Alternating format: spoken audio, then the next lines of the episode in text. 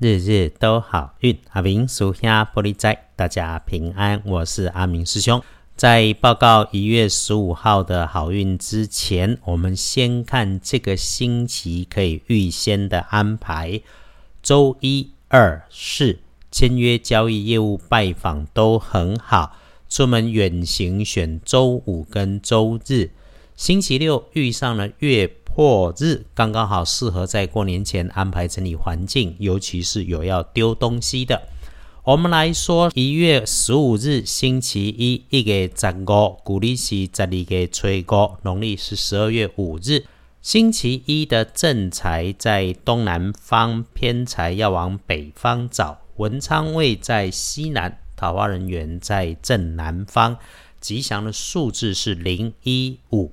礼拜一正在在东南边，偏在往北方车，门窗徛在西南，桃花林园在南方。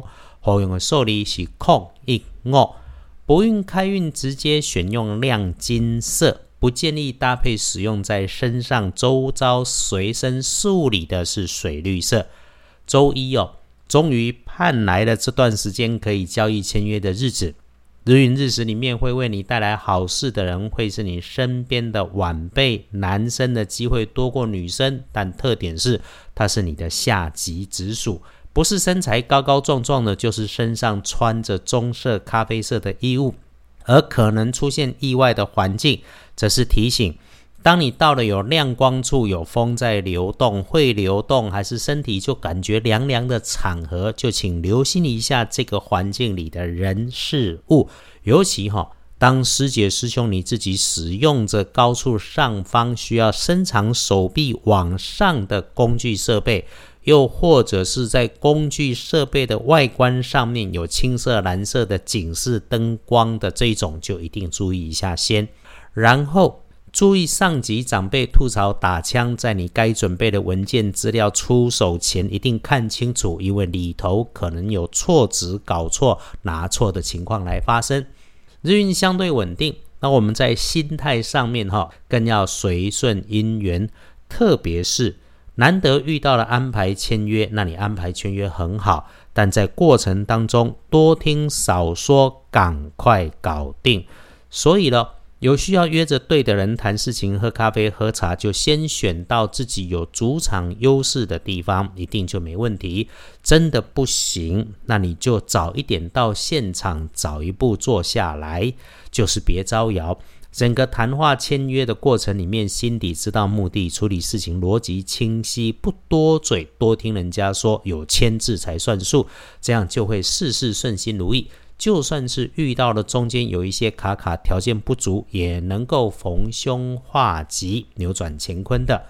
例如通证上面看星期一拜拜祈福许愿，没有特别说可以出门为了游玩缓一缓，为了工作低调可以没问题。签合约谈交易，直接说明很好，一定好好来善用。那看日时日运上面。先说不妥是午后三到五点钟，如果有不顺利，那我们就不赶不急，有计划照计划，不能照计划也就慢慢再来安排，缓一下就过去了。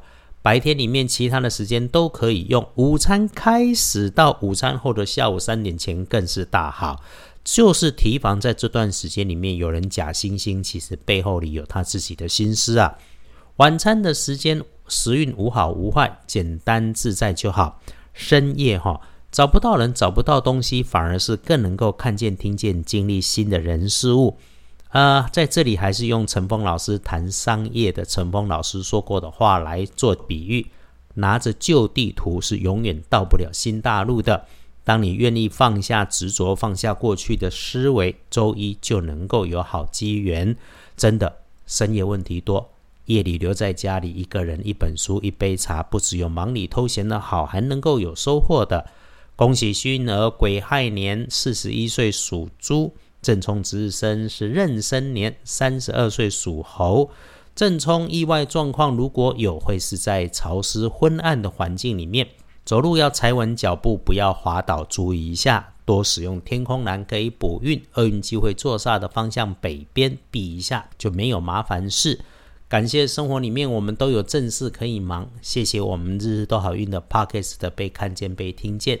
阿明师兄回到了台北，也还在清理自己的身心状态当中。但无论如何，你也可以一起决定不慌忙不紧张，这个对生活一定大有帮助。